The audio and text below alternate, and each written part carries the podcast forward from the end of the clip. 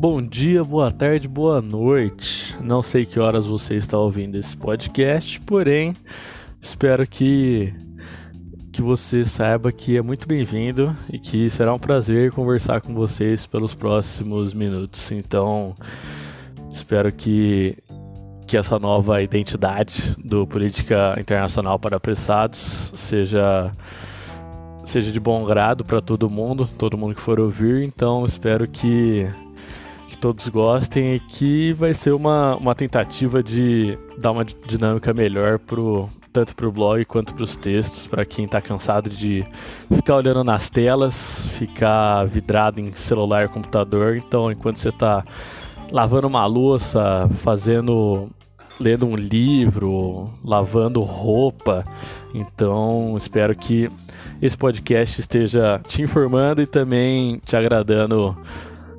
sonoramente, como dizem os radialistas. Beleza? Bom, o texto de hoje é sobre a crise humanitária no Moçambique. Eu acho que alguns já devem ter ouvido falar dessa história, porque no começo de março algumas reportagens saíram sobre, sobre essa crise humanitária, porém ainda se vive sob o terror do Al-Shabaab, ou Estado Islâmico do Moçambique, segundo algumas fontes internacionais. E isso está acontecendo no nordeste do Moçambique, em uma região chamada Cabo Delgado. A situação lá é caótica e, e tem pessoas que vivem quase um episódio de Lost. Vocês vão entender mais pra frente porque que eu, eu falei isso. Bom, para quem não sabe, o Moçambique é na costa sudeste da África, acima acima da África do Sul e ao lado de outros cinco países. Então, para se ter uma noção ali, ele faz fronteira marítima com Madagascar, que é presidida pelo rei Júlio, para quem não sabe. Brincadeiras à parte. Mas Moçambique, para quem não se lembra, é uma ex-colônia portuguesa, assim como o Brasil, então é praticamente nosso primo colonial. Tá bom? Bom, as tensões lá em Cabo Delgado, que é onde está acontecendo, que é no nordeste de Moçambique, elas acontecem desde 2007. Porém, no ano passado inteiro, e em março as coisas se intensificaram. A capital da região se chama Pemba e é para onde os moradores de Palma, que é uma cidade um pouquinho mais ao norte, eles estão tentando chegar, seja andando, seja nadando, seja de carro, de bote, de helicóptero, de paraglide, não importa como, mas eles estão tentando chegar. E aí eu volto no que eu falei no começo, que é quase um episódio de Lost, porque é cada um para um lado, em busca de ajuda, de comida, abrigo. Então, tem gente na, morando na praia, tem gente morando em floresta perto da, das cidades, tem gente nas savanas correndo perigo de ser atacado por um leão, por uma chita. Então, para você ver como que é caótica a situação que está acontecendo lá. E eles estão fazendo isso para quê? Para sair dessa cidade que ela vive enclausurada em uma mistura de estado militar com controle de gangues. Isso mesmo que você ouviu. É um caos essa cidade, ela é meio que fechada por mundo. Moçambique não dá tanta atenção para ela, o governo, e também a proibição de jornalistas tanto locais quanto internacionais é visível. Então a gente não tem muita informação sobre o que está acontecendo realmente lá. Mas enfim, as gangues e as facções elas controlam a cidade e o exército também está em peso lá. Porém, eles, ele está em peso lá somente protegendo obras de uma empresa multinacional em águas moçambicanas que eles estão procurando petróleo. E por mais que o exército esteja nessa área, sua única e exclusiva função parece só proteger essa obra. Ou seja, parece o Brasil, né? Eles só protegem a obra porque vale dinheiro. E vale muito dinheiro. A empresa que está construindo essa esse centro, eles investiram 15 bilhões de dólares, tanto na região como na construção. Então, o exército está ali protegendo só a construção. Não se vê tentativa de parar as gangues, as facções, é só estritamente para isso. E não se vê também nenhuma ação tentando proteger a população ou apaziguando a situação perante as gangues. E quando eu falo de gangues, a gente precisa lembrar de um nome que é que é o Al-Shabaab, que eu falei lá, lá em cima, que ele é um braço do Estado Islâmico no sudeste da África. Assim como o Boko Haram ele está na Nigéria, o Al-Shabaab está tanto na Tanzânia quanto na, na Somália, em Moçambique, se eu não me engano na África do Sul também. E o que eles fazem? Eles executam pessoas a sangue frio para controlar boa parte da cidade. E essas execuções já expulsaram e assustaram mais de 500 mil pessoas nos últimos 13 meses. Ou seja, o último ano inteiro, mais de 500 mil pessoas elas mudaram tanto para savanas como para outras cidades. Então tá um terror viver lá. E sem contar também nas fotos extremamente horríveis. E para confundir ainda mais, os guerreiros do Al-Shabaab eles se vestem com fardas militares para confundir a população. Às vezes eles chegam na casa das pessoas, falam que é do exército, que quer fazer uma inspeção, mas eles só só estão atrás de pessoas importantes na região para matá-las. Então é tenso, muito tenso que está acontecendo lá.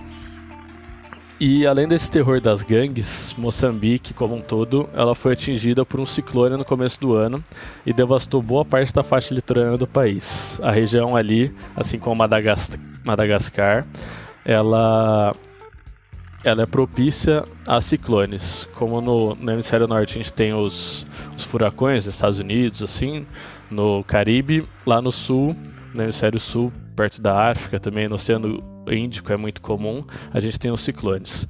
E isso deixou o país em estado de alerta, também com deslocamento de desabrigados por conta dessa tempestade.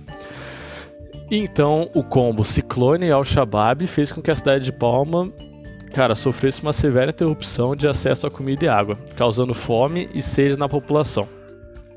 E pelo fato da escassez de comida na região, nas casas, nos centros, filas e mais filas vão se formando em busca do mínimo de carboidratos e proteínas necessários para alimentar uma pessoa por um período de tempo.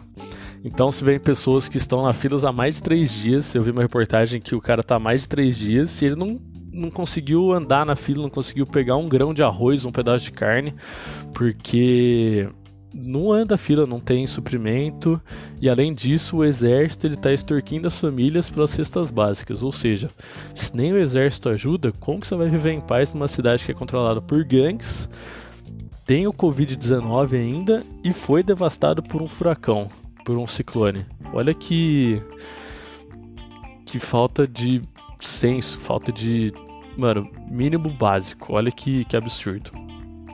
E que nem eu falei, a Covid-19 está presente no país. E até dia 26 de abril, conhecido como ontem também, o país registrou 69.665 mil casos, 807 mortes e 62.501 recuperados. E para um país com a infraestrutura do Moçambique, localizado na África, que a gente sabe que não é um continente extremamente desenvolvido, muito pelo contrário, é um número incrivelmente bom por mais que estejam acontecendo mortes, mas compara com o Brasil. O Brasil, é, em quesito de infraestrutura, é muito melhor que Moçambique. E olha onde a gente está, quase 400 mil pessoas já morreram, enquanto Moçambique só 807, né? Aprende lá, Brasil! Bom, o Al-Shabaab ele tem um objetivo lá no nordeste do Moçambique, que é o controle da região pelo fato de ter uma alta concentração de minérios valiosos e petróleo na costa. Então, por conta disso, eles estão dispostos a fazer tudo que está fora da lei. Nada dentro da lei, infelizmente. Bom, foram registradas mortes, decapitações e raptamentos de mulheres e meninas, infelizmente. Em um dos fins de semana desse ano, 50 pessoas foram decapitadas em um campo de futebol da região. Imagina, imagina isso, você está no seu bairro, Sábado à tarde, putz, vou dar uma volta, vou pedalar, vou dar uma corrida, uma andada. Quando você passa na frente do campo do seu bairro, tem 50 pessoas sendo decapitadas. Olha isso, olha isso, cara. Que, nossa senhora, eu não consigo nem imaginar. Não, não tenho uma imagem para isso. Acho que é um. Nossa senhora. É coisa de outro mundo, é coisa de, de outra realidade, né? Incrivelmente. E por conta disso, a população, com medo, ela corre que nem eu falei, para as florestas, para a savana, para a praia, para tentar fugir desse grupo terrorista. Então, a frase que se encaixa perfeitamente nessa situação é: se ficar o bicho come, se correr o bicho pega. Pelo fato de três situações, sendo duas acontecendo: ou Al-Shabaab te mata ou te estupra de graça, ou você morre de sede ou de fome pela falta de suprimentos que não chegam à região. E a opção mais viável, por incrível que pareça, é buscar refúgio em regiões mais ao sul do país. Então, cada um é simplesmente cada um por si. Se virem e tentem achar um refúgio, achar uma, uma região mais tranquila. E os países que estão envolvidos nessa, nessa guerra, meio que guerra civil em Palma. Seguinte, são os Estados Unidos e a antiga metrópole que é Portugal.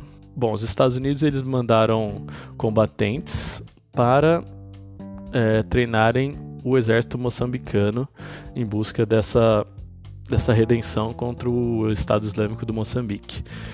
Mas não é só isso. Os Estados Unidos eles estão buscando aumentar sua influência na região, que é uma região muito importante para eles, por incrível que pareça, mas que eles não têm tanta influência e por meio dessa, dessa ajuda a Moçambique eles estão tentando ganhar um pouco mais de, de território ali no, no sudeste.